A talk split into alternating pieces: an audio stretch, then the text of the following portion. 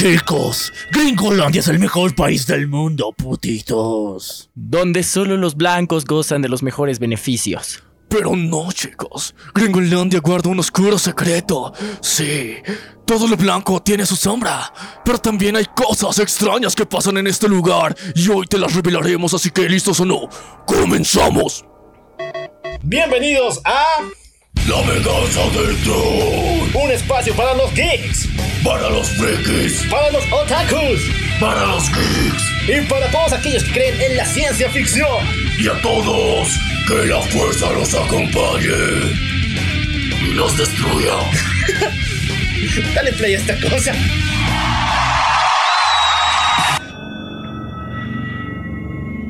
¡Escucha! ¡Mortal! Prepárate, la puta que te reparió. ¡Marrano! ¡Está! El que te domina.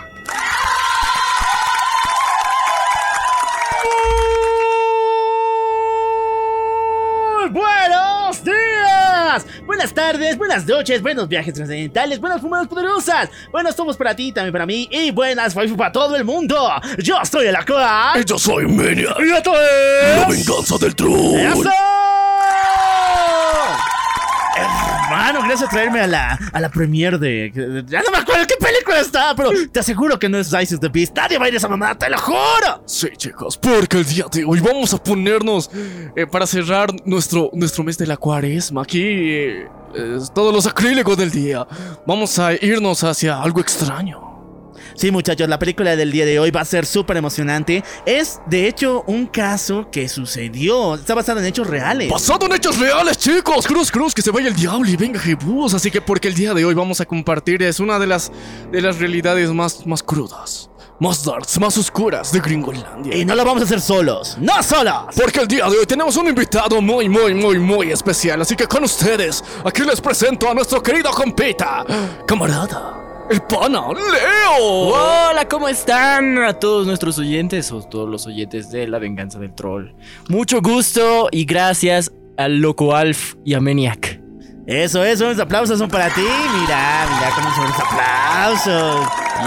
Chicos, gracias a Leo, el día de hoy vamos a discutir eh, en particular esta peli. Así que, bueno, ponemos en contexto un cachito, digamos, de, de qué onda con esto. Y recordemos algo sumamente importante, chicos. Este no es un episodio normal, esta es una charla. Así que, por obvias razones, vamos a divagar mucho. No vamos a hablar probablemente gran parte de la película. Y sobre la probablemente película. dure más que la película. Sí, probablemente dure más que la película, así que chicos, eh, y tercera y última recomendación.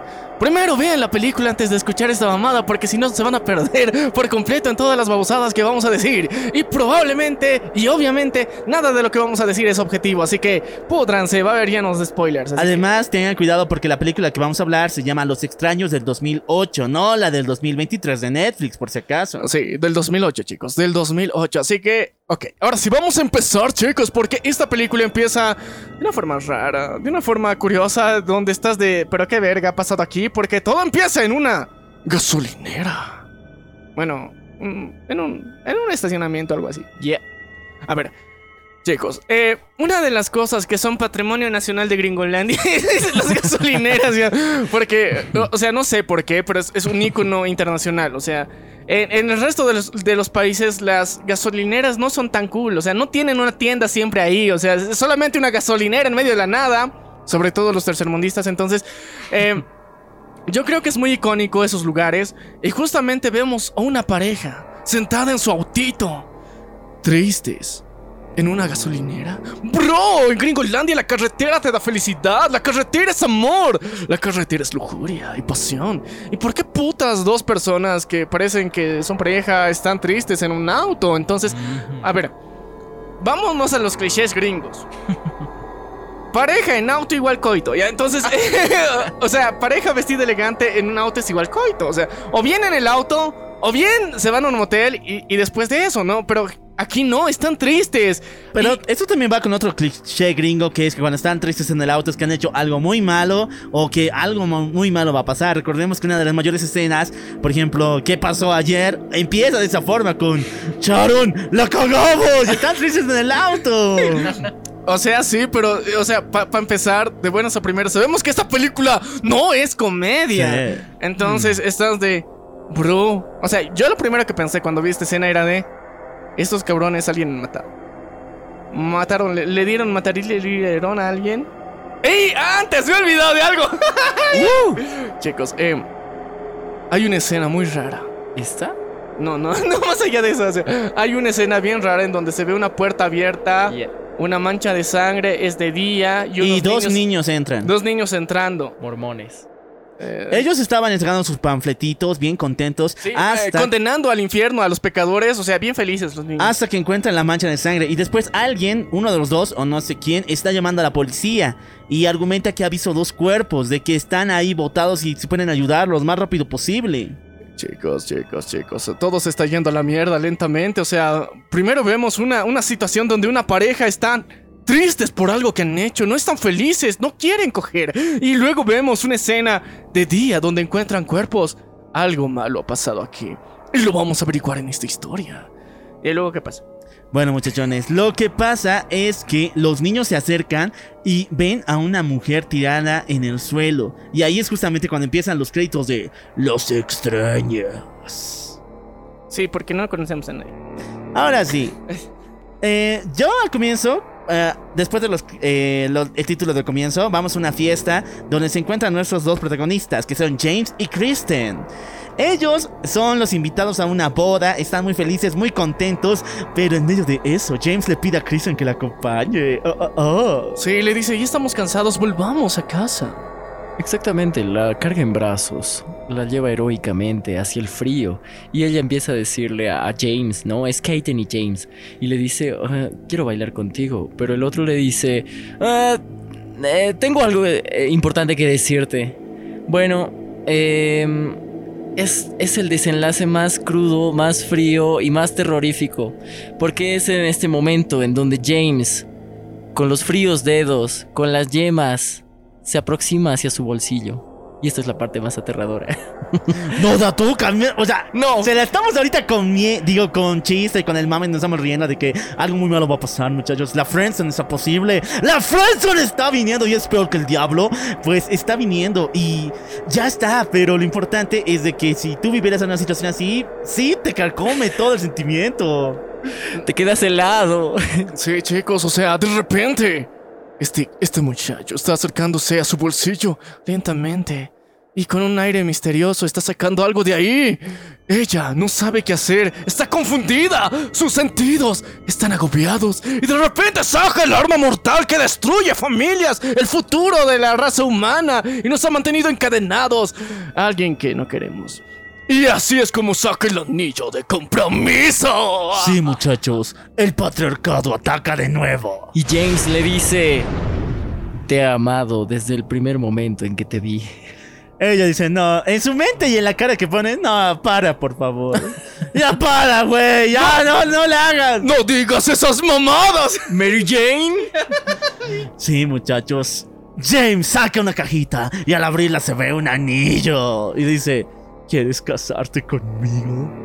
La respuesta no la escuchamos, neta, no la escuchamos. Pero la siguiente parte de la historia nos da a entender que esto se pone horrible, ya que ambos van en auto a una casa algo extraña, en el bosque. Exactamente, eran a las afueras de la ciudad. Era la casa de los padres de James.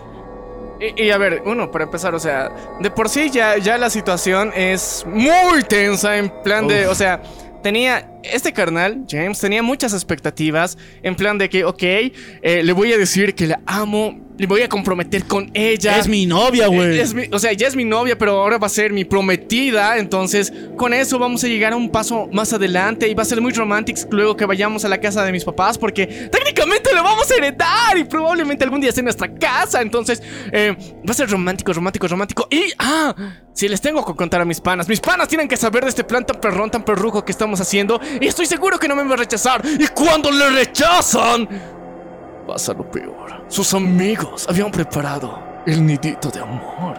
Todo ready to cochar. ¿ya? Claro, estaba Mike. Mike es, es, es un personaje bastante crucial en esta historia. Sí. Él es el mejor amigo de James.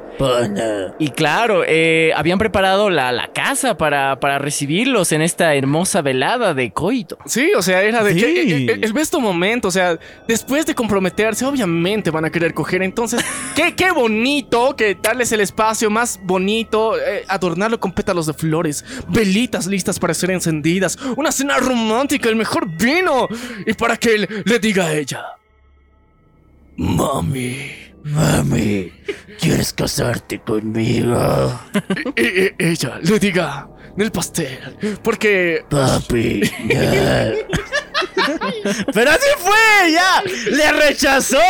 Claro. Y lo peor es que la cama está llena de pétalos de flores. El baño tiene flores. Todo está lleno de velas. Ya hay champana por todas partes. Estaban listos los, los utensilios en la mesa, era tan romántico, estilo francés. Se habían inspirado tanto en una boda para creer que James podía tener la oportunidad con Katen. Pero no. Así fue como Como todo si- el mundo de James se fue para abajo. Sí, pero él, como todo un macho pecho peludo, que, que de verdad ama a su morrita, él decide ir y ser un hombre. Decide de que, ok, me rechazó, me partió el corazón, me partió el alma, pero yo soy un macho que se respeta y que respeta a la que le rechazó. Entonces, por, por esa misma razón, voy a pedir a mi amigo Mike que no prolongue esta tortura y me venga a recoger. Pero yo no soy rata como esos hijos de puta del tercer mundo que dejan a su morrita e inmediatamente lo rechazan. No, yo soy un macho alfa. Sí, chicos, soy un macho, pecho peludo, ultra, mega, lomo plateado del patriarcado que va a cumplir su rol de género bien y por esa misma razón le voy a dejar mi auto para que ella se vuelva sola, sí, empoderada, pero sola, pero en mi auto porque yo soy macho. Ya, pero ya te estás pasando de verga. A ver, yo no lo he visto de ese lado. Yo pensaba de que el tipo, eh, ya Mike les va a venir a recoger, pero es porque ambos están un poquito también pasados de copas. Y Mike, eh, aunque Mike está más peor todavía, pero yo no pensé que iba a dejar su auto para que la tipa se vaya sola. O sea, No, es que es, es que según yo ese es lo más buena gente que puede ser, o sea, vos técnicamente en ese en ese rato James se siente de la mierda, se siente ultra bajoneado, todo lo que ha pensado que iba a ser su expectativa de la noche ha sido la mierda, ¿ya? Entonces, ahora tiene una responsabilidad con la morrita que trajo hasta la casa de sus papás, ¿entiendes? O sea, y esa no la puede cumplir al 100 porque se siente completamente indispuesto. Pero está dispuesto a dejar uno de los bienes más preciados para el sexo masculino, su, ca- su carcacha, su auto ahí, con ella, para que ella pueda volver tranquila y segura cuando ella desee. Pero él va, va a pedir ayuda de su pana, entonces para mí es como que un caballero. no, lo más gente, a ver, yo te lo digo así en bien buena gente, es no haber ido a esa mamada. Primero, la casa de sus papás no está cerca de la boda, ni siquiera cre- creo que cerca de donde ellos viven. Está en un bosque abandonado No, en no, la no, no, no. noche. A ver, a ver, a ver. pa- pausa aquí, a ver. Uno, ellos no viven en la zona, ya. No, no viven ahí. Ellos son de una ciudad capital, ya. Dos, se han ido a. O sea, algún familiar, algún amigo, un, un panita se ha casado en esa ciudad porque es como que de los familiares, entonces es como que tradición. No van a negar que en los pueblos de aquí, del tercer mundo, o sea, cuando alguien se casa, se casa en su pueblo. Puede haber vivido toda su vida en la ciudad, pero por presión familiar se va a casar en su pueblo. Aunque nunca haya estado ahí, aunque odie su pueblo, se va a casar ahí. Porque es tradición. Esa mierda pesa más. Entonces, al parecer, para James, por eso tenía una casa cerca de ese pueblo en particular. Porque, o sea, sus padres, su familia había habitado en algún punto de su vida ese lugar. Por eso tenían una casa ahí.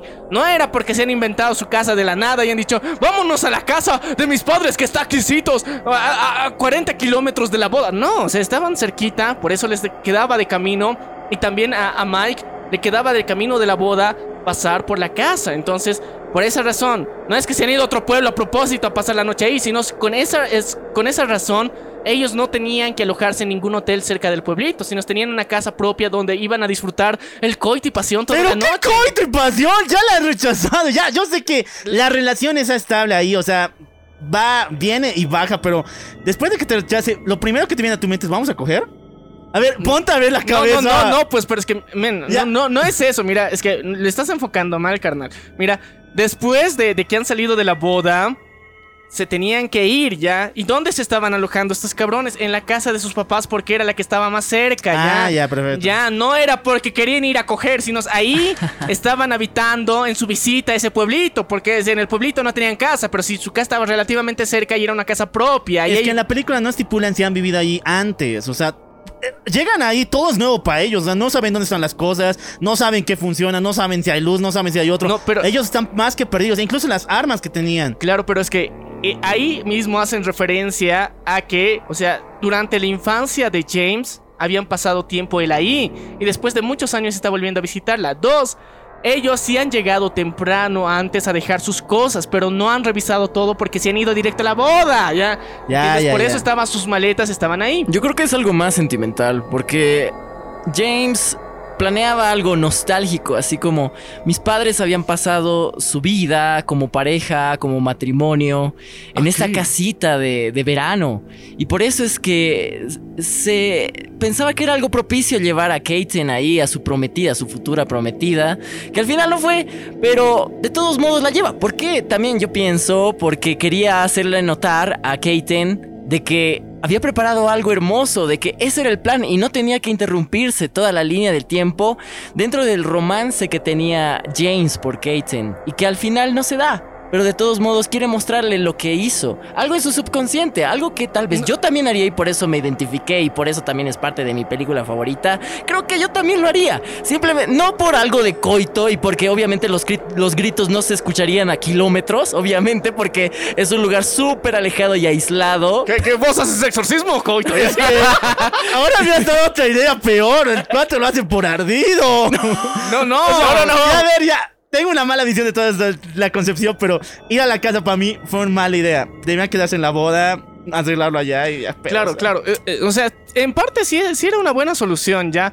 Porque, o sea, eh, si te rechazan, ese rato estás de la mierda. Entonces, técnicamente, ambos están saliendo de la fiesta porque estaban cansados. Ya era en la madrugada donde se salen, tipo 2, 3 de la madrugada. Entonces, ellos querían ir a algún lugar a descansar. Eh, por lo general, si es un pueblo pequeño y no es muy muy popular, concurrido, a esa hora no están abiertos alojamientos, carnal. O sea, si es pueblo, pueblo, no están, ¿ya? Entonces, yo creo que no era muy conveniente para ese para esa situación, para ese contexto, digamos, irse a, otro lugar. Pero sí, yo creo que eh, lo más prudente en, en una situación así, de cuando estás de la mierda, te han rechazado y todo eso, era de, ok, te, puedo dejar en algún lugar, o sea, si quieres te llevo allá, a la casa de mis papás, todo lo que quieras, porque ahí te puedes quedar, pero yo me voy a la chingada a otro lado porque, o sea, me siento de la mierda, me acabas de lastimar los sentimientos, o sea, está de la patada. Y técnicamente, eso es lo que intenta James hacer, o sea, le- Sí. le, lleva hasta su casa a sus papás porque técnicamente ahí se tenían que alojar. Eh, y aparte del sentido romántico que nos explicó Leo, que tiene mucho sentido también para mí, porque está de aquí, aquí, aquí me hicieron mis padres, ya entonces yo aquí también voy a hacer a mi descendencia, ya. Claro, era algo que quería mostrar a Kaiten, a su futura esposa, y simplemente quería deshacerse de esa espina, de esa astilla que tenía atorada, y decirle, Kaiten, te voy a mostrar, te voy a mostrar lo que, lo que es tuyo, lo que podía ser tuyo, lo que quería para ti, para nosotros. O, sea, al principio la idea principal era demostrar nuestro futuro, o sea, bien, pero como le rechazó, o sea, ahora se vuelve un hubiera. Pero no era la intención original. O sea, no era por Ardido. No era por ardido, cabrón. Ya. Ya, no era por ardido. O sea, imagínate. mucho. No, es que- Ya, ya, ya. ya. Más, más allá de eso ya, porque, o sea, es la madrugada y X, ok. ¿Y qué es lo que hace un macho peludo? Bueno, después de saber que se le había dejado el auto, saca un litro de helado y bueno, dice, el helado pues va, va a solucionar todo esto.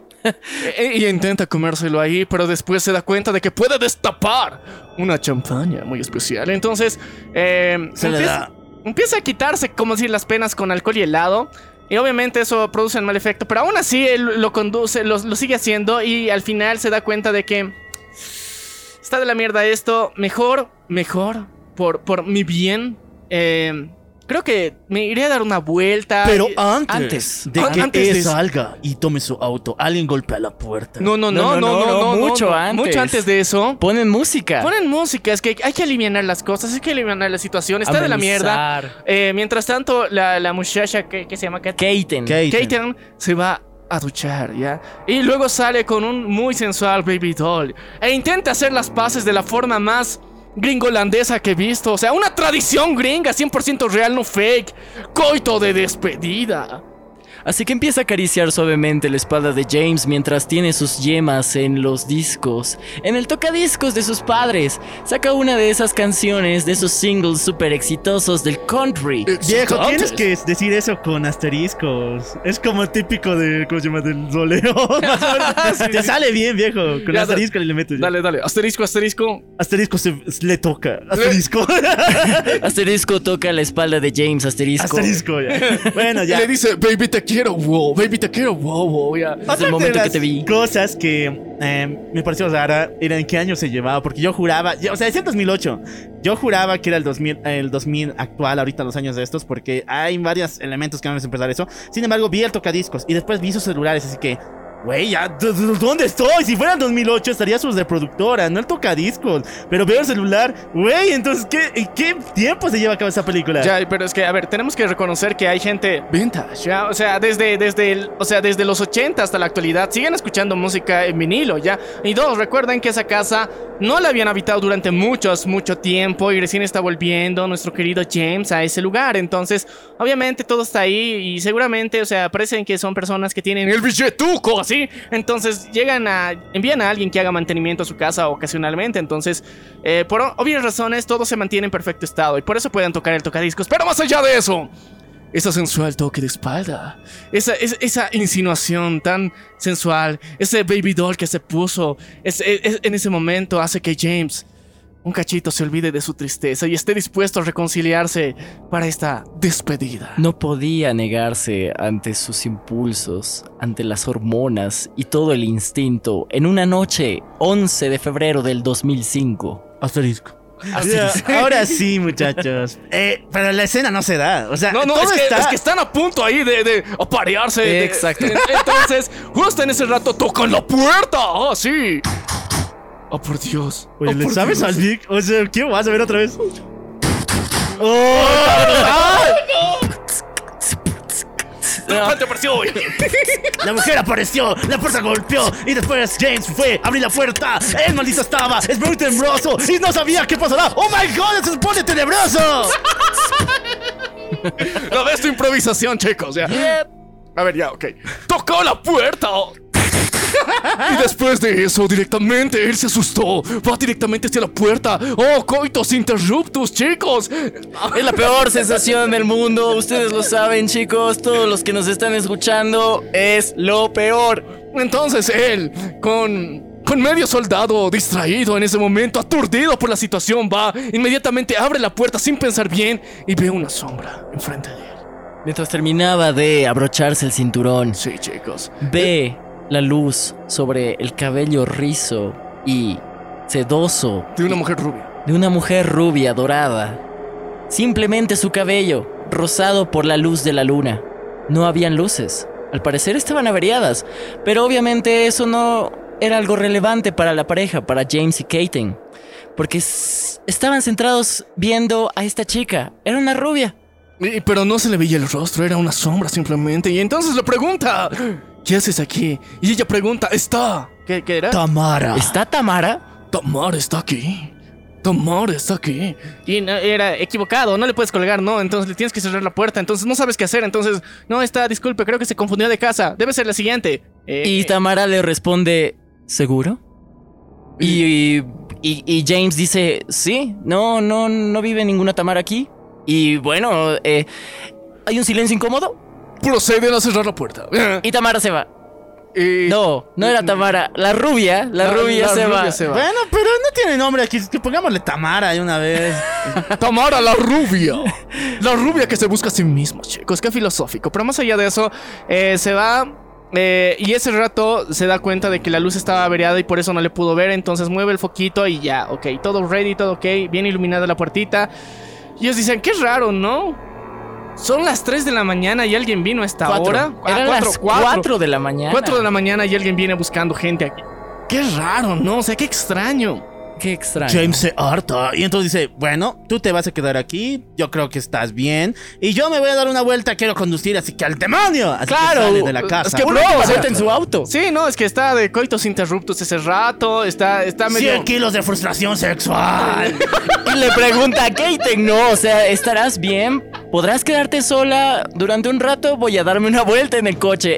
En, bueno, lo que era mi coche. eh, Voy a disfrutarlo por lo menos unos minutos más antes de que todo esto termine definitivamente. Sí. Y, y ya había llamado a Mike. Sí, Mientras Kaiten estaba duchándose, eh, James le, le preguntaba, ¿no? O sea, este, ¿puedes venir a recogerme en la mañana? Y claro, como todos estaban subidos de copas, la emoción también eh, empezó a decaer y fue después de la, la llamada a la puerta cuando James se va a dar una vuelta en el auto. Es... No recuerdo qué modelo, pero era, era negro, era uno clásico, la verdad. Era bonito. Sí, sí, sí. Pero la- el, detalle está ahí en el que, o sea, el coitos interruptos fue, fue el punto que, o sea, si es que les dejaban hacer sus cositas, todo bien, o sea, todo se iba a arreglar, pero, o sea, no en plan de se iban a comprometer, sino iban a darse una bonita despedida. Porque, o sea, tanto, tanto la muchacha como él eh, estaban en plan de, ok, esto termina tranquilamente, pero demos una buena despedida. Y no sé, o sea, yo aquí divagando en, en- en- entre tercermundismo, o sea, me parece justo, ¿no? O sea, me parece una bonita tradición. eh, para que las cosas no terminen mal, mal. O sea, que, que haya una, una despedida cariñosa. Eh, para, es que generalmente, o sea, las rupturas amorosas siempre son crueles, duras, difíciles de, procesar. Entonces te llevan muchas emociones, muchos sentimientos heridos. Y que en ese momento, de alguna forma, para quedarte con el buen recuerdo de todo eso, a menos que hayan pasado cosas muy malas, muy malas, con referente a eso también. Entonces, eh, para quedarte con el bonito recuerdo, me parece una bonita tradición tercermundista eh, eh, que, que se debería implementar más seguido. Porque aquí, o sea, no se termina la relación así, sino se hacen un remember, ¿no? O sea, después de tiempo de que han terminado y como no se han dado su despedida, es un remember de ¡Hola, perdida!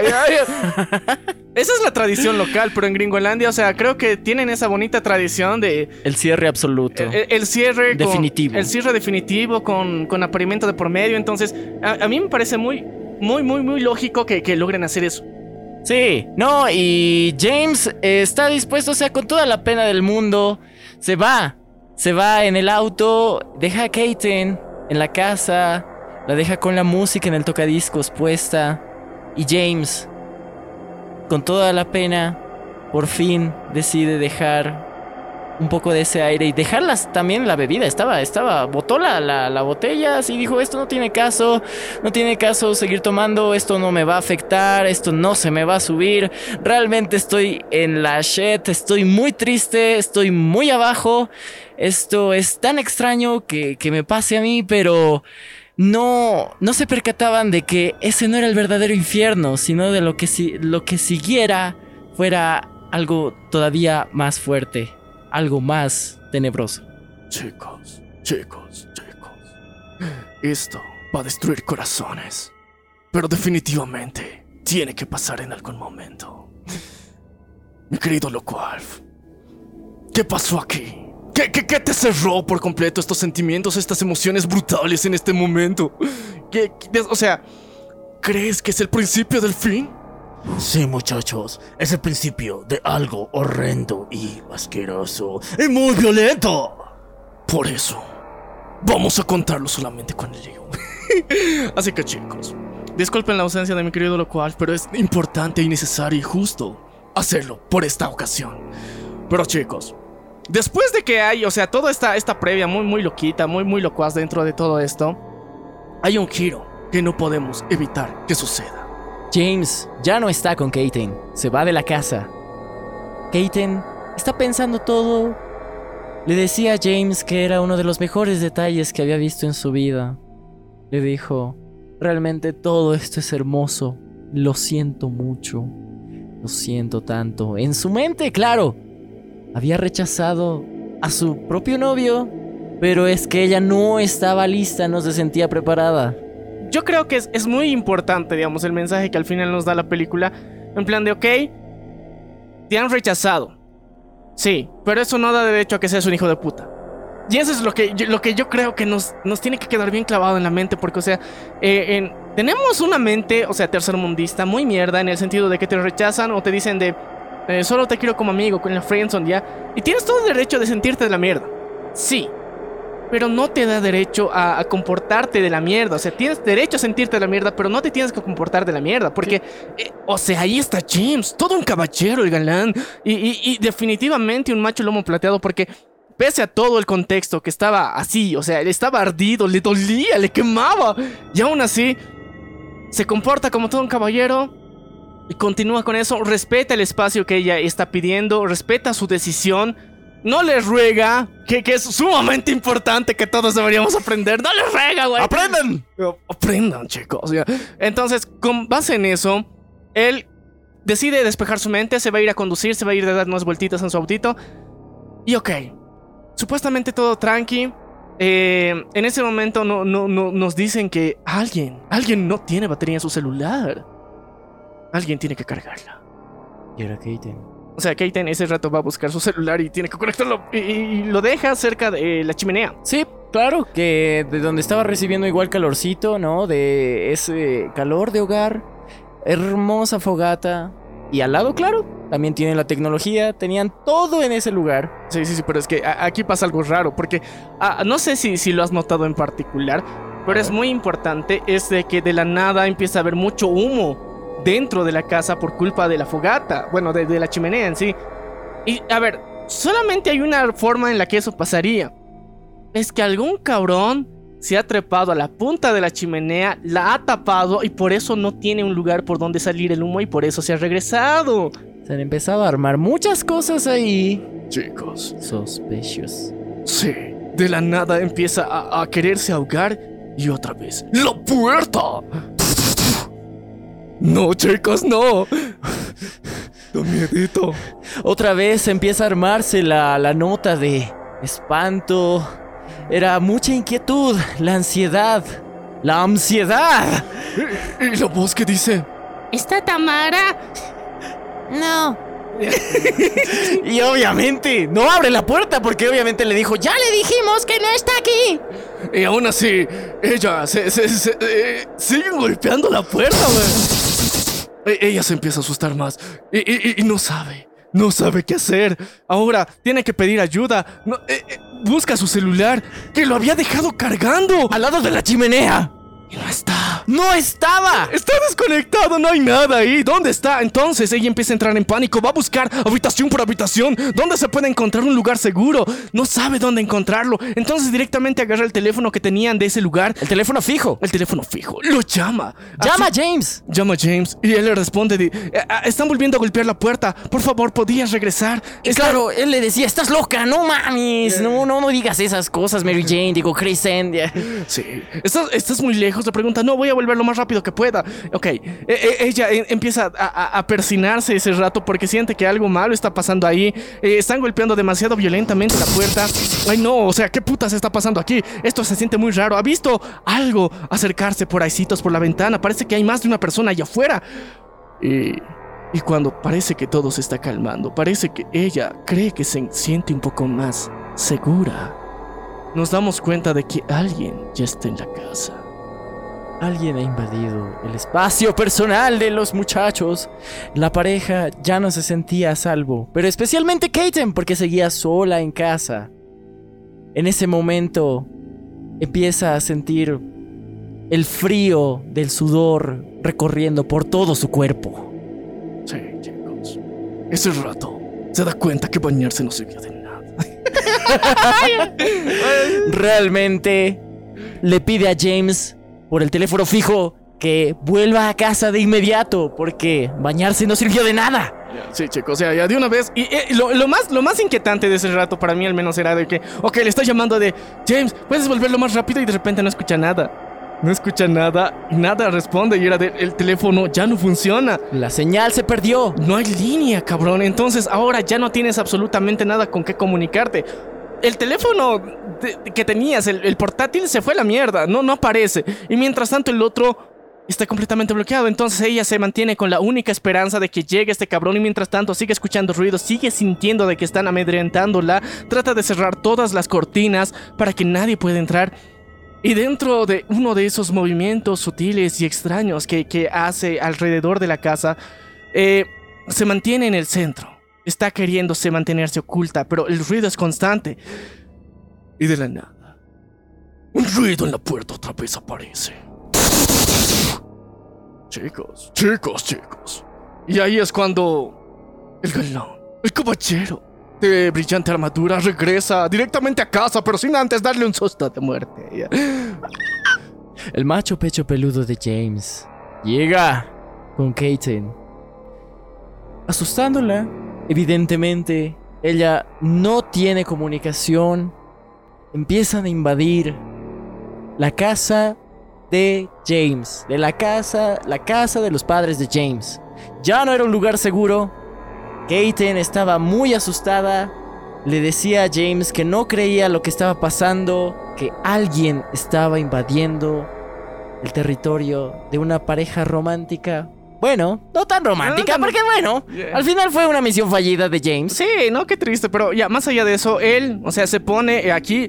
Aquí hay un patrón y el patrón soy yo. Entonces, eh, él se pone así en macho, mo- modo macho alfa, pecho peludo, porque tiene que defender el lugar. O sea, si bien ella le ha lastimado sus sentimientos, aún así es una damisela en peligro y él la tiene que proteger con todo lo que pueda. Y tomando en cuenta que dos, o sea, esa es su casa. Y ahí es donde empieza, primero, duda de todo lo que le ha dicho. Pero los sonidos empiezan a aumentar, se da cuenta de que definitivamente alguien le está amedrentando ahí adentro. Entonces, ahí también vemos una, una, una escena bastante curiosa, es donde nos damos cuenta de que el teléfono de Kaiten está en la chimenea, quemándose. Y, o sea, ya, ya no hay opciones, ya no hay como que forma de comunicarse. Y inmediatamente llega, te da cuenta de que todo esto es muy peligroso. O sea, James está de, ok, necesito llamar ayuda inmediatamente. Llamemos a la policía, pero no pueden llamar a la policía. ¿Por qué? ¿Por qué pendejo se olvidó su celular en el auto? Estaba en el auto. Entonces dice, bueno, Katen, quédate aquí, quédate aquí. Y Katen, no, no, no, James, no vayas, que hay alguien afuera. Ellos, ¿qué quieren hacernos? ¿Qué pasa con esto? Parece que quieren hacernos daño. Y James empieza a investigar qué es lo que pasa por afuera del cuarto. Estaban en su cuarto, ¿no? Y salen hacia la calle. Bueno, James James va a recuperar su celular directamente. Está de, oh, o sea, necesitamos comunicarnos. Necesitamos comunicarnos sí o sí. Pedir emergencia, llamar a un amigo, o sea, llamar a Mike, no sé, pero algo tenemos que hacer. Y ese rato él inmediatamente va hacia su auto. El auto que hace menos de 5 minutos había dejado ahí. Regresa y está todo hecho mierda porque les han roto todos los putos vidrios del auto. Y no contentos con eso, cuando él va y trata de acercarse, entra al auto, lo enciende y trata de encontrar dónde se ha encontrado su celular. No hay, no existe, desapareció mágicamente, no está en la guantera, no está en el suelo lleno de cigarrillos. No hay, no hay, güey. en ese momento De la nada, una troca ahí de camionero aparece por detrás y se estampa directamente con el auto. Y al mismo tiempo, a mí me parece algo muy boludo y para mí que está aquí en la primera falla. El cuate que hemos visto que está acosando a Caitlyn en- dentro de, de la casa con una máscara de espantapájaros, así muy cabrona. Sí, hecha de exacto. bolsita. Era una máscara hecha de yute, Sí. ¿no? Para que se pongan en contexto, ¿no? Era de estas que parecen de, de- de mercado, pero mercado fino. Vegetariano, así. O, o de bolsa de campesino, una de dos. O sí, de o- espantapájaros. Sí, de espantapájaros. Ya, la cuestión es que eh, eh, ese cabrón está al frente del auto. Simplemente hace contacto visual. Sí, y, y- y el pelotudo de James, en vez de acelerar directamente para estamparse con ese cabrón y chingárselo y darle mu- muerte por lo que está haciendo y por cómo lo ha tratado su pinche auto. No, el cabrón es muy decente, se espanta y quiere dar reversa y en el proceso de dar reversa aparece este camionzote La camioneta la camioneta y que de repente ¡pum! lo impacta y como esa mierda es antigua, retro, sí está hecha de metal. Entonces no ni, ni le toca nada, ni le raspa nada, directamente destruye el auto por la parte trasera. Y el cuate que estaba delante y la única oportunidad que tenían dentro de toda la puta película de matar al pinche villano entre comillas, se va a la mierda porque este pendejo tiene moral. Exactamente, y decide abandonar el auto. Se va corriendo a su casita y, está de, no hay mi celular, güey. O sea, ahorita me acaban de chocar adicionalmente a eso. O sea, está más paniqueado que antes porque antes era de, ok, nos están acosando, necesito ayuda. Pero ahora sabe que afuera tampoco están seguros. Exactamente. Entonces, con, este, con esta paranoia, aumenta más lo, que- lo que tienen dentro. Y, y ese es uno de los principales motivos, yo creo, que, que hace variar toda la situación. Porque, a ver, eh, tenemos una ilusión muy jodida con lo que es nuestra seguridad dentro de una casa, ¿ya? Entonces, por eso hay una... un- Una paranoia, un, trastorno muy, muy curioso, digamos, en las personas que sufren robos en sus casas porque ya no sienten seguro su lugar seguro. Entonces, eh, las casas nos dan una ilusión de seguridad muy cabrona. Que esta película se encarga de mandarla a la mierda por completo. Y si, y si, digamos, conoces a alguien que sea sensible con ese tipo de cosas, por favor, no le hagan ver esta película, porque en serio le, va a generar unas paranoias bien densas. Yo soy esa persona. Yo, por eso es que es mi película favorita. Es como una fobia, ¿no? A estar solo en casa y soy de esas personas que se quedan en casa. Y al ver esta película simplemente empiezo a, a sembrar y cultivar mi, el incremento por la paranoia. Eh, y, y- y te empiezas a persignar cada vez que de repente escuchas un perro ladrar. Y, o sea, y de repente empieza un, un- un auto se escucha cerca y de repente, o sea, todo empieza a cobrar sentido. Y chicos, o sea, eh, es, es una muy curiosa situación, pero tristemente, cuando nos damos cuenta que definitivamente una casa, por más bien construida que esté, eh, en algún punto puedes llegar a ser vulnerable y no, no solamente por otras personas, sino por la misma naturaleza eh, es darnos cuenta de que, o sea, lo que hemos construido como nuestro lugar seguro probablemente sí es una gran ilusión, una gran ilusión a la que nos aferramos jodidamente e intensamente. Y está bien, pero esta película en particular te la violenta de las formas más jodidas porque eh, estás de que estos cabrones ya, o sea, volviendo a la película, estos cabrones deciden volver y se dan cuenta de que afuera no es un lugar seguro. Ok, definitivamente no es un lugar seguro. Vuelven, Ah, ya antes de eso, ¿qué se llama esto? Eh, Keaton se había.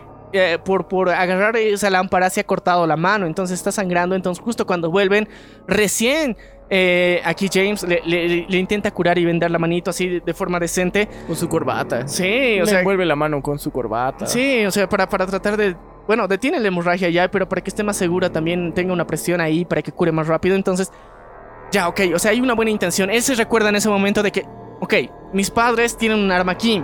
Entonces voy a buscar ese pinche arma. ¿Dónde lo habrán guardado? Seguro en, un lugar donde no podíamos alcanzar cuando éramos niños. Entonces se le viene rápido a la mente que es dentro de uno de los estantes ahí que, estaban adornando todo su lugar. Encuentra el arma. Después ocurre la paradoja más, más cabrona que yo creo que a muchos les pueden pasar por andar de presumidos al mismo tiempo. Es de que no sabe cómo usar el arma. No sabe cómo armar la pinche escopeta. Y empieza a armar una escopeta y Keiten le, le- le dice, ¿no? O sea... eh, ¿Que no ibas de cacería con tu viejito? Y claro, y James le dice, no, simplemente lo hacía para quedar bien. Y no, pues obviamente no, no sabía utilizarla, pero en un momento así es cuando más lo necesitas y encima de que dices este, este tipo de frases con, con tu novia, eh, ya no vale la pena decir así, reprocharlo, así como que, oye, eres un mentiroso, nada de eso. No, y dos, dos, o sea, hubiera podido pasar de que este cabrón mantenga la mentira. O sea, fácilmente él, por sus huevos y por quedar bien, hubiera querido mantener la mentira. Y por eso, de alguna forma, este cabrón dice, no, o sea, decide ser honesto, no, o sea, te estaba mintiendo, yo nunca fui de cacería, pero sé que hay un arma, entonces nunca aprendí a manejarla. Es mentira, pero para mí, o sea, aún así, dentro de esa supuesta debilidad de ese momento de haber mentido, se muestra todo un macho alfa pecho peludo porque muchas veces, eh, o sea, eh, tienes más fácil la opción de mentir. Yep. Entonces, e- el cabrón decide no. A la mierda mi orgullo, a la mierda mi ego, es una situación de peligro, De vida o muerte. de vida o muerte, le voy a decir la verdad y ya. Y también, o sea, Keiten hace una, un, un excelente giro en eso porque es una situación de peligro y generalmente todas las putas películas de terror es como lo más estúpido que, que siempre ponen es que los estereotipos de las mujeres es de que en el momento de más alta tensión se estresan por banalidades así súper superficiales y todo se va a la mierda más por esa razón. Entonces aquí hay ese giro distinto que regularmente no pasa. Entonces por eso para mí es, es- sumamente importante esa parte. Y luego se van a buscar las balitas y demás.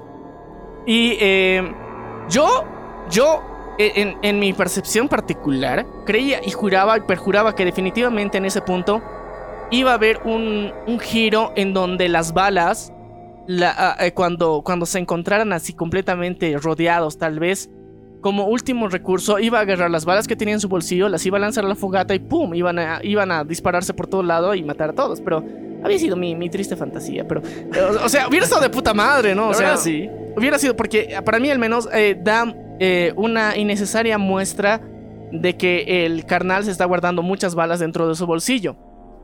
Y generalmente cuando, digamos, en las películas eh, manejan, digamos, alguna, alguna escena, siempre tiene un doble significado, o sea, un significado. Nunca ninguna escena es- tendría que ser innecesaria. Entonces, ese plano de detalle adicional, al menos para mí en particular, era de, eso va a pasar, o va a hacer algo con las balas, pero no hace nada. Así que no, no le toman tanta atención a eso.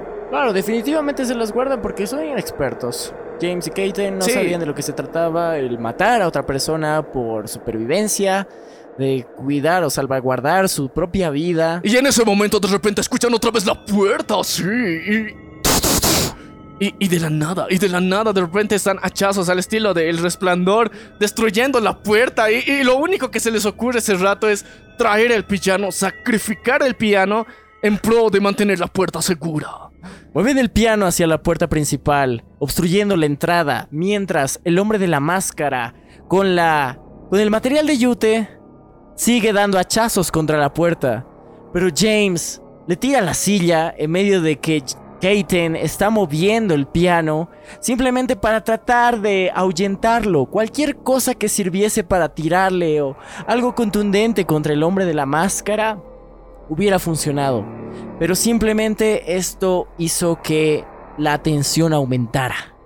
Sí, y, al final, técnicamente no evitan mucho, pero ese rato en paralelo, mientras tanto en la callecita de la nada aparece el buen Mike, chicos, sí, ese buen panita, el verdadero amigo del de un macho alfa pecho peludo que sabe que estás en depresión, sabe que estás, te encuentras bajoneado e inmediatamente se dio cuenta de que había recibido este mensaje por parte de su querido amigo James, va inmediatamente a recogerlo. No importa que sea la madrugada, no le importa no dormir, lo importante es que su panita esté reconfortado en este momento de dolor. El lazo entre James y Mike era bastante... Hashtag no homo. Nomo, Nomo, Nomo, duende, Nomo.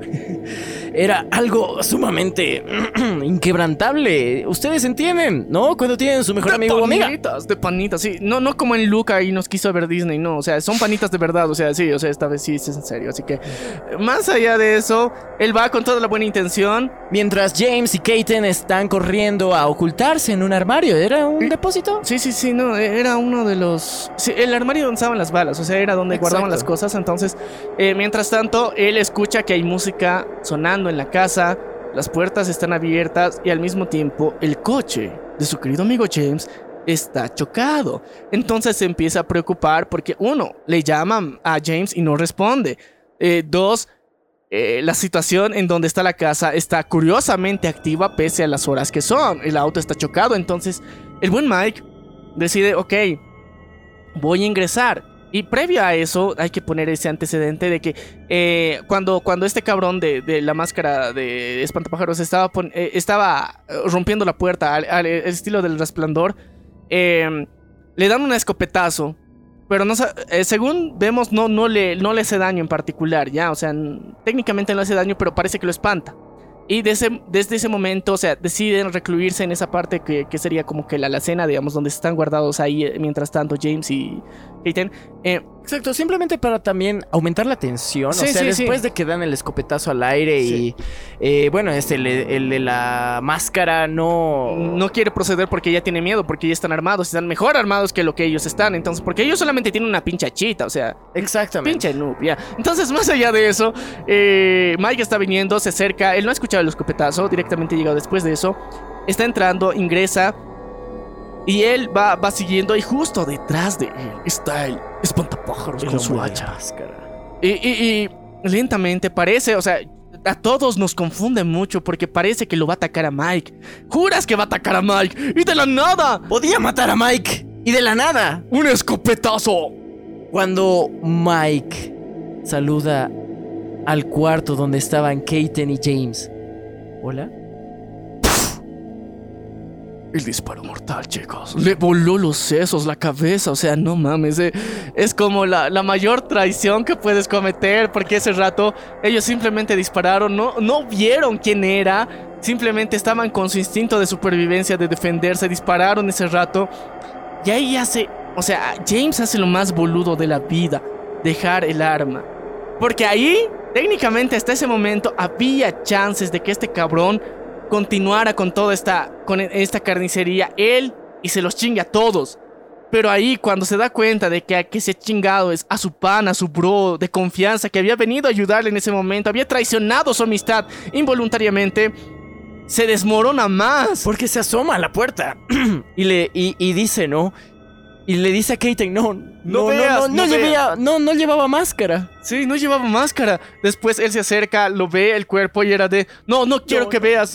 Kaiten dice, no, ¿quién es? ¿Qué, qué está pasando? Y de repente James simplemente le dice, no, no, es Mike, es Mike. Chicos. La imagen era atroz. Y ese rato nos damos cuenta de las primeras manchas. ¿Te acuerdan de una mancha de sangre que habían visto en una pared al principio de la película? Era esa. Ya, ok. Era James. No, era la, Ma- era la mancha de Mike. reflejada de contra Mike. la pared. James había matado a su mejor amigo. Sí. Y en ese momento, em, como que entra en modo perra loca y, y dice, ¡qué venganza! ¡No! ¡Mataron a mi planeta! Yo quiero venganza. Y decide salir a querer dispararles. Y le Eh, dice a Kaiten, ¿no? O sea, del otro lado de la casa hay, un granero. Y ese granero tiene una radio con la que te vas a poder comunicar. Entonces, yo voy a ir como carne de cañón a distraerles a estos cabrones. Mientras tanto, tú llega a la pinche radio, sintoniza la, la- la frecuencia correcta y pedí ayuda. Entonces, eh, James lo hace, o sea.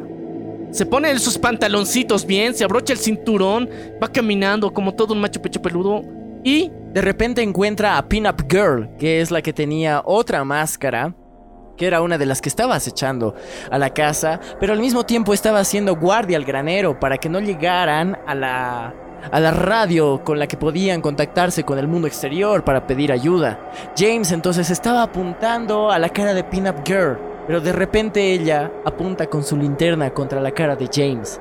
Y detrás de James aparece corriendo el hombre de la máscara, quien se aproxima corriendo eh, atléticamente a lo a Usain Bolt y le da una patada en la quijada y lo deja inconsciente. Sí, no, pero es que para mí es bien. O sea, mira, si te están confirmando con la linterna de que te están apuntando, o sea, estás apuntando bien, güey. Dispara, puta madre. O sea, para mí era lo, lo más racional ese rato.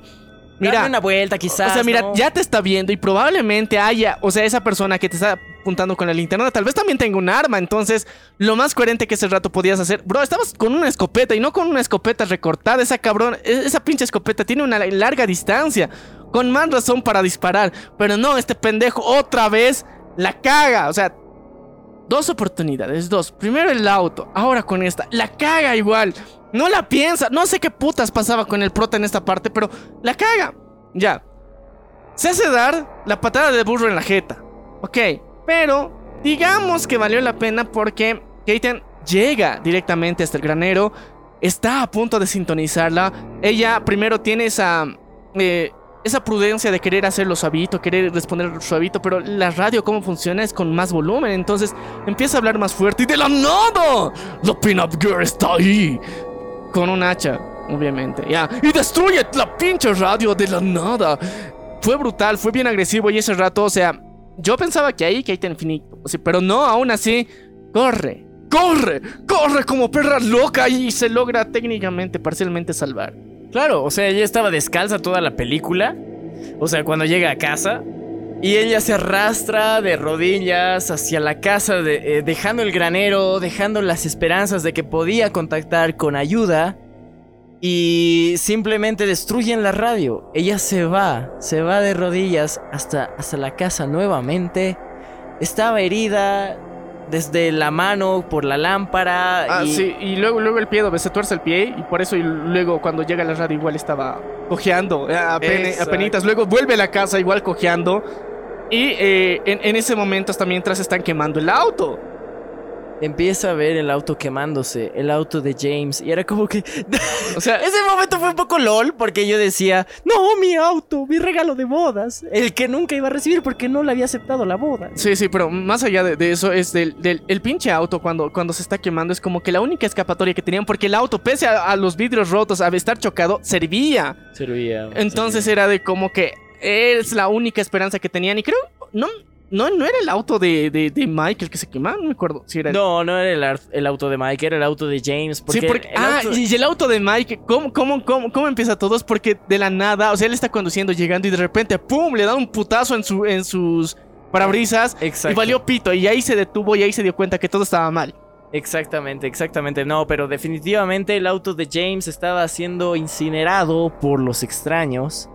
Y, y- y simplemente Keaton se seguía preguntando ¿por qué? ¿Qué está pasando? ¿Qué, ¿Qué es lo que atentan contra nosotros? ¿Qué les hemos hecho? Y simplemente era esa pregunta de ¿qué está pasando, doctor García? Chicos, chicos, chicos. Esto cada vez se pone más de la mierda. Y todavía va a seguir volviéndose el infierno de... ¿Qué infierno? Y de Kate, de James. Sí, chicos, esta mierda continúa. Y ahora sí, chicos, se viene la mejor parte. No sé si la mejor parte porque es más traumática esta parte, así que... No sé, ya, al menos a mí es como que... Me descoloca mucho, pero te habla muy bien de Gringolandia al final. Pero vamos a discutir el contexto social, te- terminaremos de resumir la película, o sea, con eso, ya, ok. Eh, nuestra querida Keiten vuelve a su casa. Eh, mágicamente y arrastras también ha regresado nuestro querido. ¿Qué se llama? James. James, sí, James. James está regresando a su casa. ¿Pero cómo? Porque vuelve con una patada detrás por parte de nuestro hombre de la máscara. Sí, o sea, es como que él le, está obligando a que vuelva. O sea, no, no lo quiere dejar desmayado en la calle, sino lo está obligando a regresar A la casa. a la casa. En ese momento se apagan todas las luces de la casa. Eh, Keiten entra en, o sea, entra en pánico masivo. Intenta moverse por donde puede. O sea, trata de encontrar una forma de, de como que sen- Ocultarse. ocultarse, sentirse segura. Y para más pánico, más ruido empiezan a meter todos los cabrones. Y Keiten se oculta en uno de los armarios. Está en un armario de estos que tienen como una cortina que se puede ver hacia afuera desde adentro, pero no desde afuera hacia adentro. Sí, entonces ahí está en este mini armarito que está dentro de la sala. Y está esperando ahí pacíficamente, está tratando de esconderse. Y ve cómo el hombre de la máscara entra tranquilamente. Tocando el piano, Sí. poniendo discos, Sí. el tocadiscos. Re tranqui, él se siente como Pedro en su casa y bien tranqui entra, llega, se sienta un ratito en el sofá, capaz de encender un pucho más ahí, meterse un, un- un buen shot de, de algo rico. Y hasta se sienta en el sofá. Sí, sí, por eso Como estás si fuese de su casa. Sí, está bien tranqui, así de la nada, luego se da la vuelta y se está yendo. Y dice, no, no hay nadie aquí, Sí, ya me voy. no, no dicen, volver". o sea, no dicen no nada. dicen nada. No dicen nada. Es que eso es lo más lindo de esta película, porque en el diálogo... No hay diálogo. ¡No hay diálogo, güey! Solo son hechos. Ya, ya Solo ok. sí. Eh, eh, Estamos ya, ok, ok. Parece, parece que, que, que nuestra Keiten se salva, pero no. Ahí está la Pin-Up Este era... No, Pin Up No, Girl... no, es la, eh, la Tamarindo, Dol- Tamara, Tamara. Dol- Dollface, Dollface, Dollface, o sea, era la, la, la... Sí, Tamara, la rubia. Ya la rubia, ya la Tamarindo. Tamara, Tamarindo o Tamara, Tamara. Ya, Tamarindo, la Tamarindo porque la estaba eran tres personajes, o Sí, sea, sí, sí. era el hombre de la máscara, la, la pin-up girl que tiene el cabello negro y la dollface que es la Tamara, o sea, la rubia. Sí, entonces, eh, De e- repente ella de la nada aparece y se ha dado cuenta de que probablemente se ha ocultado y empieza a destruir por completo la puertita. Y bueno, Keiten está ahí gritando, gritando. a los Lo- siete vientos y Eh, sabía que este era su fin, pero simplemente estaban espantando a Keaton, porque al final la, la rubia esta Tamara o dollface como quieran llamarla se va simplemente después de haber escarmentado un poco físicamente a nuestra querida Keaton. Keaton se quedaba encerrada en el armario con ese, ese frío, ese sudor de Sí. miedo espantoso. Y, o sea, para mí era como que, según yo, o sea, ese rato probablemente iban a atacar ese lado. Si se iba tan solo al otro lado de la puerta, no iba a pasar nada de eso. O sea, mantenía en silencio y se confirmaba de que aquí no había nadie. Que la única loquita que se estaba rayando era esa Tamara, ¿ya? Entonces, eh, no, le dieron el gusto, como decir, se va, pero no se va. O sea, es como que se va de ese, de ese, de ese ambiente, como decir, pero solamente para, para paniquearle más y de repente vuelve la luz. De repente todo parecía estar bajo control, parecía que simplemente estaban jugando con sus emociones. Keiten estaba siendo atormentada gravemente por estos extraños. Ya, y más allá de, de- de- de eso, o sea, ya, ok, ahora sí vemos el, el- el comeback definitivo de, de James. O sea, ya, ya regresa, se supone que ya están, entre comillas, a salvo, se han ido, o sea, ya han cumplido su misión. O sea, parece que, o sea, te da un- una especie de cierto alivio. esperanza. Sí, esperanza de que ya se han cansado, se han aburrido y se quieren ir. Porque simplemente los estaban atormentando. O Sí, sea, o sea- porque lo había pateado hacia la casa. O sea, alguien lo había pateado hacia la casa o él había llegado así de, de rodillas. Sangrando, con la camisa toda manchada. Parecía que todo estaba bien, que se ya, ya se había deshecho de, de aquel hombre en la máscara. Y ya, o sea, y, y como que ya también, o sea, todo oh, ya empieza a aclarar un cacho. O sea, pese a que, que técnicamente ya vuelve la luz, o sea, se nota que afuera ya está empezando a, aclarar el, el día, está pe- empezando a llegar el día. Ya aquí llega el ataque final. Aquí es cuando Keiten corre a su habitación. Tenían las manchas de sangre en todas partes, hasta en las ventanas, saludando a los... a, a y a James. Tenían marcas de sangre en las ventanas, escritas con sangre. Ah, ah, oye, oye, ¿te, una, una parte que me he olvidado que es muy, muy, muy. que te jode mucho es que después de que matan a Mike, eh, en la puerta En la está ventana, escrito, en la ventana está dice... escrito asesino. Asesino. Asesino. Es que, ¿sabes? Los extraños sabían todo el movimiento de estas personas. Sabían, o sea, desde el momento en que Keiten, por ejemplo, toca el piano antiguo de los padres de James, toca, toca una escala, ¿no? Ta, ta, ta, ta, ta. Sí, sí, sí. Y el hombre de la máscara la toca eventualmente. Toca la misma, O la sea, misma para- escala. Para hacer referencias. A que los estaban escuchando todo el tiempo. Estaban con ellos todo el tiempo. Los seguían cada paso. Y desde que habían matado a Mike, habían pintado asesino en la ventana. Ah, es que eso es lo más, lo más jodido, porque, o sea, se supone que en ese momento, cuando matan a Mike, antes de eso, ya habían revisado todas las habitaciones. O sea, todas las pinches habitaciones ya las han revisado. Y aún así, alguien que no han escuchado dónde, ni cómo, ni cuándo ha entrado a la casa, ha, ha- ha- ha escrito en su habitación principal, hola, hola, hola, hola, varias veces. Sí. Y dos, escrito asesino.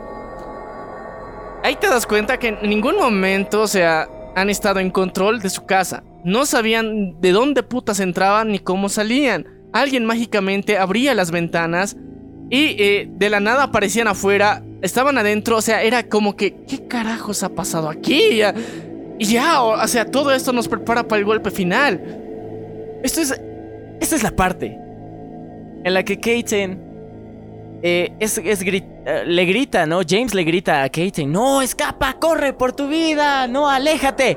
Y Keiten se va a la habitación donde todo parecía estar seguro. Trata de escapar por la ventana, pero es inútil. Simplemente un intento inútil. Y James ya deja de gritar. Ya no se escuchan gritos, ya no se escuchan golpes, ni hachazos, ni disparos. Y Keiten simplemente empieza a escuchar el rechinido de la puerta detrás de ella. Se, se empieza a abrir la puerta y no hay nada. Lentamente ves la calidez de la luz rozando su cuerpo, su rostro atemorizado, asustada. Asterisco, asterisco. Asterisco, asterisco. Y Keiten asoma tristemente su rostro, su cuerpo, hacia el pasillo. Y de repente llega el hombre de la máscara estampando todo su cuerpo contra ella y arrojándola contra un cuadro de vidrio. Y la deja inconsciente durante unos momentos. Y la arrastra. La arrastra hacia por el pasillo. Sí, no, y de la forma más desgraciada posible, o sea, la arrastra y ella, o sea, pese a que ha recibido ese putazo tan cabrón, intenta aferrarse a cualquier cosa, era como su último aliento de vida, o sea, trata de a- aferrarse a la pared, no puede, al suelo, suelo. A, a la alfombra, o sea, no puede aferrarse a nada porque, o sea, su, su cuerpo ya no da, o sea, el golpe ha sido muy cabrón, no le deja, pero su, su instinto de supervivencia está, está fuerte intentando hacerlo y al fin los reúnen a los dos. Lo tienen tanto a James como a Kaiten directamente en la sala de estar. Los sientan a los dos Atados junto. Juntos. Sí, como si nunca se hubieran separado, como si esa pelea nunca hubiera sucedido. Como hubiese sido la pareja del millón, la pareja del siglo, la pareja del año, la pareja del para siempre. Esa pareja atados, dos sillas. Entre eso de las 6 y las 7 de la mañana. Ya había luz, ya había Sí, sí. sol. No, es que, lo- es que para mí que los putean, los dejan ahí y les hacen dormir un cacho, y hasta mientras Inconsciente. es- están inconscientes, luego de repente ya hay más luz y aparecen otra vez ahí rodeadas de esos tres cabrones. Esta vez estaban los tres delante de Sí, ellos. Los tres frente a frente y estás de qué carajos. O sea, los querían tener así. ¿Y por qué nos haces esto? Es la pregunta que, que hace más, más obvia, como decir en ese momento, Keiten. ¿Y qué es lo que responde Face? O sea, la rubia o Tamara, como quieran llamarla, es lo que dice. Porque estaban en casa. Estaban, este, estaban aquí. Porque estaban en casa, bro. Estaban en casa. Simplemente la mente de un psicópata genio. No, no genio, porque, o sea, es que lo vieron en el momento, aprovecharon la situación. Y lo más cabrón es que cuando te pones a ver la película nuevamente, te das cuenta que desde la primera escena donde están en la gasolinera, ahí estaba su puta camioneta esperándoles.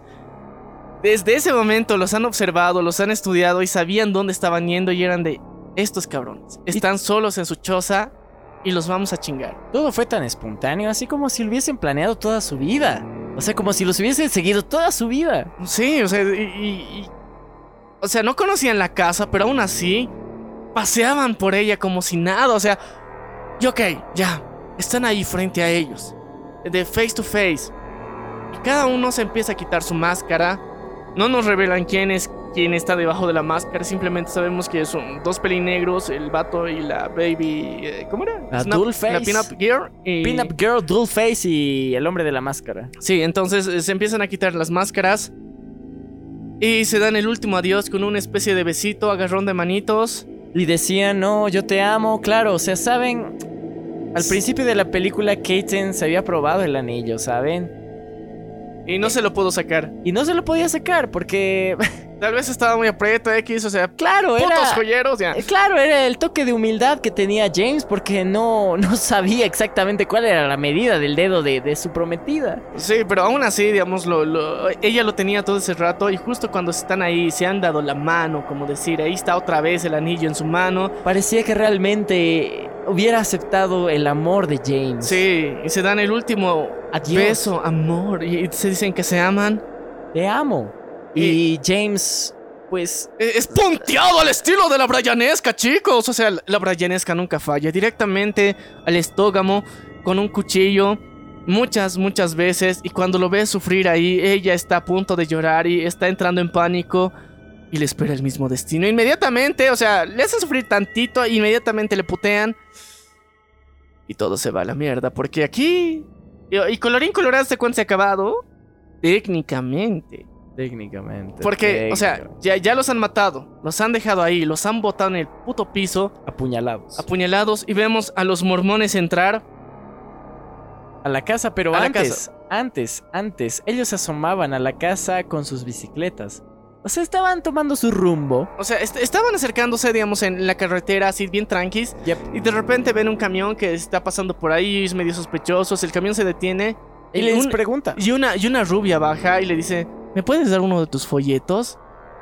Y el niño, eh, uno de los mormones, le pregunta. eh, ¿Eres pecadora?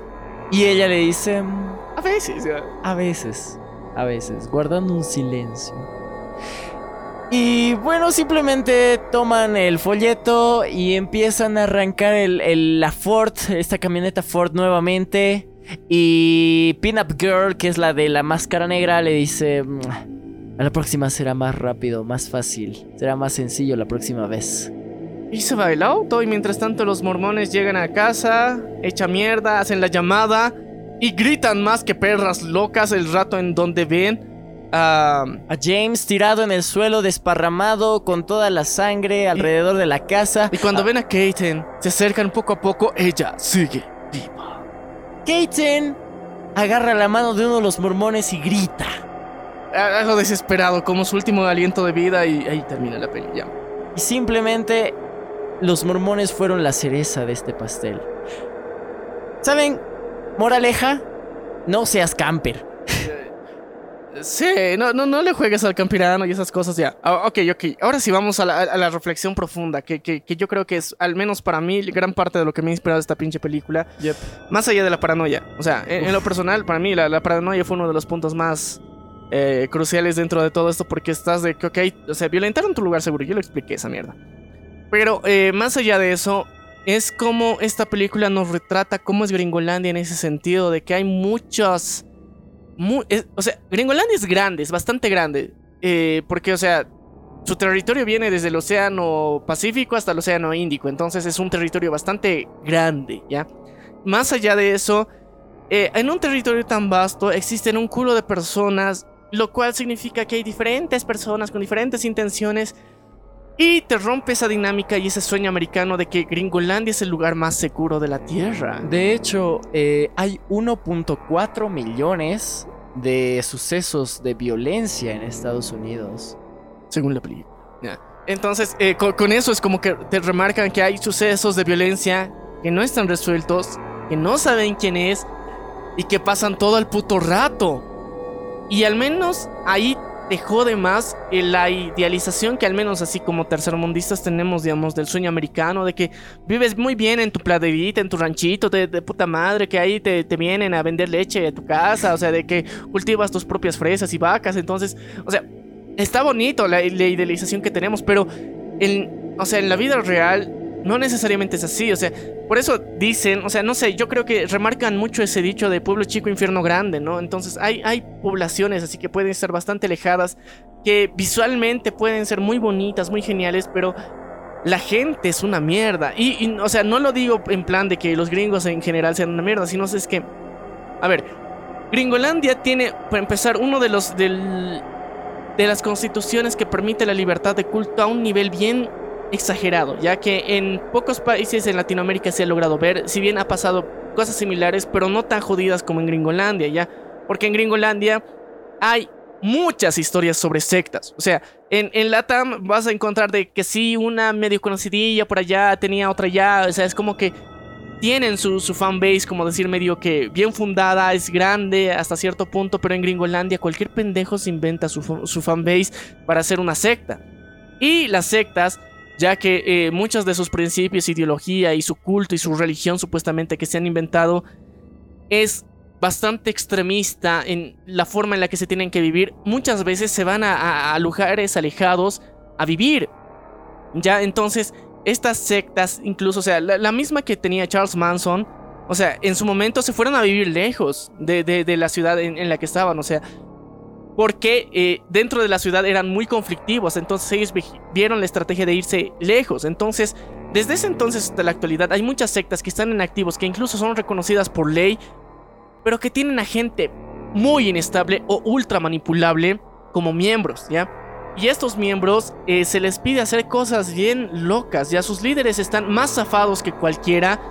Y estos cabrones piden a sus miembros de que, ok, o sea, tienes que matar a una familia y no sé, a, a- a- a to- a tres hijos, o sea, un- tienes que encontrar una casa que tenga una familia con tres hijos y matarlos a todos. Y ese va a ser tu iniciación. Exacto. Y así de fácil, o sea, así de fácil. ¿Y, y cómo es la forma más fácil de cumplir muchas veces de estos, eh, la iniciación a estos? Es andarte a un pueblo lejano, matar a alguien porque nadie los va a venir a, rescatar fácilmente. Entonces, o sea, con esa misma lógica operan muchas personas que pertenecen a muchos de estos grupos. Entonces, ¿y por qué es importante y por qué estoy remarcando mucho, digamos, de esta ideología de secta? Porque eh, la forma organizada en, la, en particular en la que eh, aparecen dentro de esta película tiende a ser como que hasta cierto punto un...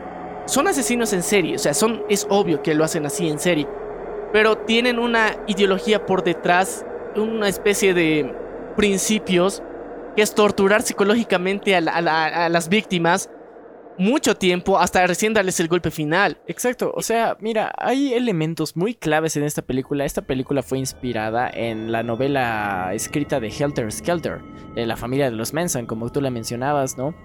Eh, esto de la familia de los Manson, por ejemplo, eh, era una secta de eh, criminales que realizaron 35 eh, homicidios en menos de 48 horas en Estados Unidos, en Los Ángeles. Y por eso es que se realizó esta película, pero obviamente los extraños no, no identifican que sea una historia falsa, o sea, ellos eh, dan lugar a que la audiencia crea que esto es algo real o algo ficticio. Esto, esto que pueda pasar en cualquier lugar, eh, sí, sí, porque a ver, eh, Gringolandia es muy grande. Muy. ¿ya? Entonces hay, o sea, nosotros eh, en particular en las películas tendemos a conocer mucho las grandes ciudades, ciudades capitales. Entonces, eh, con esa lógica no, no entendemos, digamos, cómo su campo, ¿ya? O sea, creemos que todos son gringos refinados y ya, pero no es cierto. O sea, hay muchas personas agricultoras y está bien, digamos, o sea, no es por menospreciarles ni nada, pero hay espacios así, o sea, que son desérticos en algún sentido, que no hay muchos habitantes, existen. Y, yo creo que es una situación bastante vulnerable y darnos cuenta de que eh, los índices de criminalidad, de, de lo que supuestamente es la tierra de las oportunidades, de, de un lugar supuestamente según la tierra, según los latinos que nos hemos inventado esa mamada, eh, que, que sea tan violentable tan fácilmente, que te puedas ir tan fácil a la mierda y que más de una vez, o sea, en más de una película nos han demostrado de que definitivamente las carreteras no necesariamente son los lugares más seguros y probablemente es como que eh, a los exiliados sociales que de alguna forma antes vivían en ciudades y que por obviamente, eh, no sé, por, por actitudes muy agresivas, violentas, en la sociedad los expulsa, digamos, dentro de la sociedad, ellos deciden irse a estos lugares y, y operar desde ahí. Y lo más, lo más jodido de la situación es de que no los van a poder atrapar porque a la policía no les interesan los casos que no sean de la ciudad. O sea, sí, hay el sheriff y toda esa mamada, pero bro, a ver, tu área de un puto sheriff o un equipo de cuatro putitos policías de un pueblito es una gigantez de, de- de espacio donde no hay muchas casas. ¿Cómo putas vas a hacer tu investigación? Máximo vas a encontrar el cuerpo, pero al culpable y testigos ni cagando. Entonces, con esta misma lógica es que nos presenta a los extraños. Bajo esa premisa también que es, no sé, lo, que más te jode, al menos a mí, es como que no te muestran la cara. O sea, al final, por eso, o sea, e- es, como que el cherry del pastel de que puede ser cualquier rubia y dos boludos. Exacto. Y dato curioso sobre esto de los extraños. ¿Saben por qué preguntaban por Tamara? A ver, ¿por qué? En realidad eso es una estrategia de esto de los psicópatas. Porque preguntan si hay alguien en casa. Es la excusa perfecta para llegar a altas horas de la noche como las 4 de la mañana y saber si hay alguien en casa. Simplemente para saber a quiénes van a atormentar eventualmente. Puta, cabrón, ya. No, ya. A ver, chicos, alerta, alerta. ¡Alerta roja! Alerta, perros, ya, porque, eh, em, chicos, si es que ustedes están visitando su pueblo favorito, de su familia y todo lo que quieran, si algún pelotudo, pelotude, pelotuda, llegan a altas horas de la madrugada preguntando por alguien que obviamente no conocen, no respondan. Simplemente ellos quieren saber que hay alguien en casa. O sea, si se quedan en absoluto silencio, no va a pasar absolutamente nada. O sea, y esa es la respuesta que les da, porque estaban en casa, huevón. Entonces ahí es como que el, el cherry de que eh, si no estaban aquí, no iba a pasar nada. Exactamente, simplemente fue psicopatía por parte de nuestros queridos extraños. Ustedes, por favor, no se queden ahí solamente cuidando la casa. Si es necesario que Lleven un arma. Ah, no, bueno, en Gringolandia sí es permitido, ¿no? Aquí no. o vayan a rumbearse, chicos, no sé, ya es jueves, ¿no? Mm, sí, sí, creo no, que sí. viernes, no, ya, ya es, ya es, Es víspera, sábado, vis- es víspera de sábado. Víspera de sábado, chicos. o sea, entonces, eh, más allá de eso, yo creo que tienen que ser eh, muy conscientes de que si están en Gringolandia, o sea, en el país más seguro que crean que estén, siempre, o sea, ese instinto tercermundista latino que tienes de cuidar tus pertenencias. Por algo es, cabrón, o sea, eh, por algo lo has desarrollado. Así vivas en el primer mundo, siempre hay esa susceptibilidad y tienes que mantenerla, pero o sea, a raya, o sea, no, no a nivel de volverte ultra paranoico y desconfiado de absolutamente todo y andar navajeando a cualquiera, no, cabrón, o sea, sino mantener e- e- el concepto de duda razonable, que es mucho, muy importante. Ahora, cambiando y, y dándole un giro diferente a, a tu película favorita, eh, aquí Leo, porque hay, hay algo que yo tenía cuando empecé a verlo, ¿ya? Y es una teoría muy loquilla. A ver, cuéntame. ¿por qué no se han mostrado las máscaras? ¿Y por qué estos cabrones venían en máscaras? Y ya sé por qué, o sea, según yo era como que una especie de bucle en el tiempo donde ellos mismos se tenían que matar y por eso parecía que eran los extraños. Entonces, eh, al final ellos mismos se atacaban porque al, principio de la película solamente ves a dos. Entonces parecía que ellos dos mismos estaban atacando para impedir algo que en el futuro supuestamente iba a pasar y que ese era el momento clave en el que iban a arruinar todo. Entonces yo al principio pensaba que iba a ser una especie de bucle en el tiempo, que iban a girar una, una y otra vez, muriendo varias veces hasta encontrar la forma en que romper eso. Esa era mi teoría, pero después ya no sé, mis paranoias se activaron con esa mierda, pero... Pero, o sea, da- daba pie. No, la verdad sí, sí, sí, sí, tiene mucho razonamiento, O eso sea, es verdad. Podría pasar, pero eh, después apareció el tercer integrante y era, no, eso se, se lo sacaron de la manga. O sea, porque, o sea, si era chico, iba, iba a pensar que era Mike. Ya, o sea, ahí era Mike, pero no, es, es Minita. No. Entonces, con eso era de. Eh, medio que rompe la lógica que tenía hasta ahorita, pero ya ni modo. Y aparte, una de ellas era peli, pelirrubia. Yo hubiera pensado que era una peluca y todo eso, pero, o sea, la película te, te lo demuestra todo lo contrario. Yep, exactamente. Pero, pero e- e- eso es lo, lo jodido al mismo tiempo. O sea, yo creo que darnos cuenta y definitivamente aterrizar esta idea nuevamente, valga la redundancia de que Gringolandia no es el país que creemos, que hemos idealizado tanto, es, es muy importante para que dejemos de, de estar añorando ir a un lugar donde tampoco está tan bien que digamos. O sea, en muchos sentidos sí puede estar bien, pero... eh, o sea, con, con tu sueldo tercermundista, con tu existencia tercermundista, probablemente no la pases tan bien. O sea, con, con tus ahorros, con tus mejores ahorros, no vas a alcanzar mucho, ¿ya? Y probablemente te enfrentes al mismo ambiente eh, tercermundista en el que has vivido.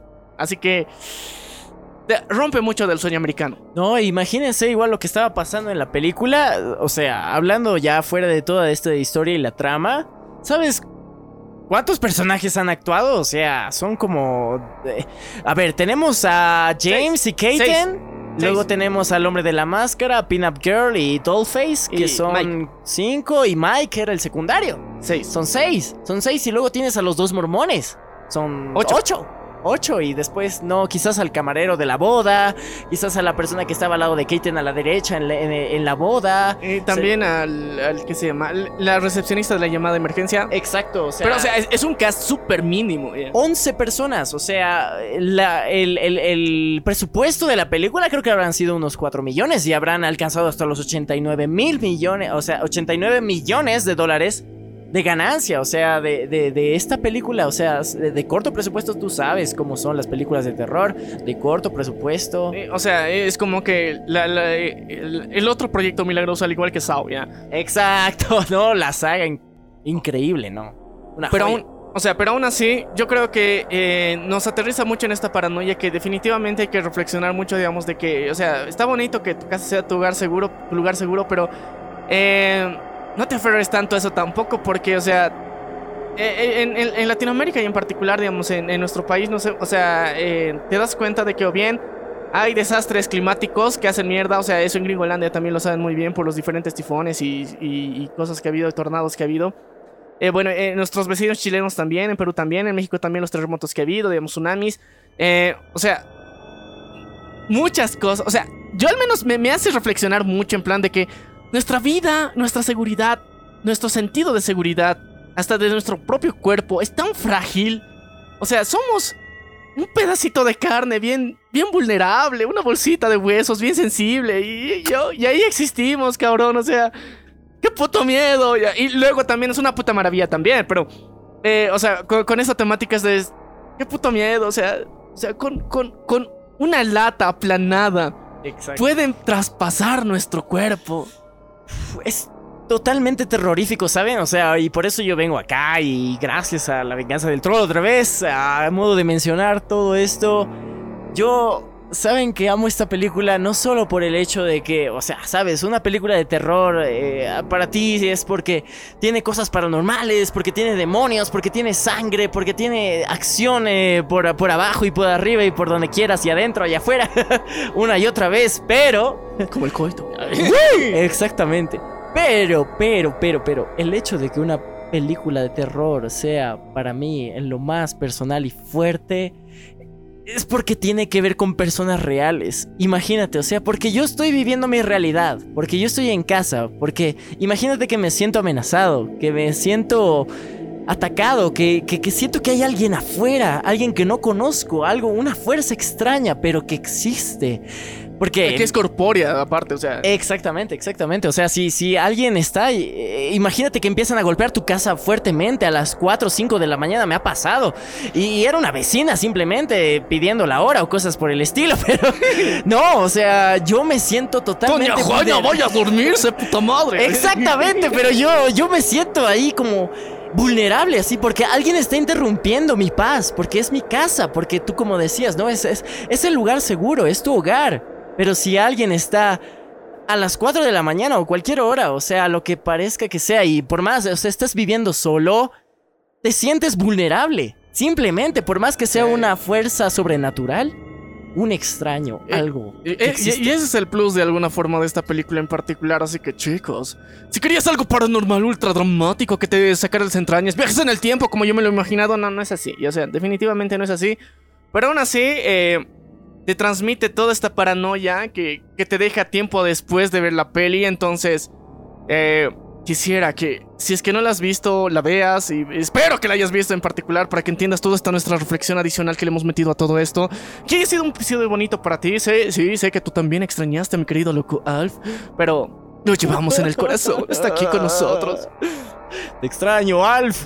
Sí, bueno, mi querido Leo, por favor, invítales a, a nuestros compitas, nuestros panitas a que puedan seguirte en tus redes sociales y también a tu banda, porque está brutal, chicos. Tienen que escuchar a los Paradise Nuts. Muchas gracias, Venganza del Troll. Gracias a Loco Alf, que está Por ahí, por ahí. en espíritu con nosotros. Algo extraño. y también gracias a Maniac por eh, invitarme al podcast. Realmente me siento feliz de estar aquí y compartir con ustedes mi película favorita de terror, suspenso, misterio, psicológico. Ah, realmente me enorgullece estar aquí. Es la primera vez que participo en un podcast. ¡Uh! ¡Wow! O sea, es un, es un A mi cabeza, a mi corazón. Y, e invitarlos realmente a que escuchen esto. O sea, que escuchen no solamente este episodio de terror y extraños. Sí. Es algo muy lindo realmente compartir con ustedes todo este pensamiento, todos, todos estos sucesos, eh, esta paranoia, esta psicosis dentro de mi mundo y también que he podido compartir y esparcirlo con ustedes y también con Maniac y con el loco Alf. Um, y también, claro, o sea, como mencionaba Maniac, ¿no? Estoy con mi banda de Paradise Nuts, eh, las nueces paradisiacas, el tributo Arctic Monkeys y bueno, también eventualmente lo que es llamado la, la- la movida del indie rock. Así que nada, estoy muy feliz de compartir con ustedes y haber llegado a muchos de ustedes, a sus corazones, a sus oídos, a sus mentes y a esa psiquis tenebrosa, misterioso, psicológico, terrorífico. Muchas gracias, yo soy Leo. Sí, yo soy Maniac y estuvimos acompañados con nuestro queridísimo loco Alf, pero no se puede despedir, así que esto fue La Venganza del Troll. Nos vemos a la próxima. Bye.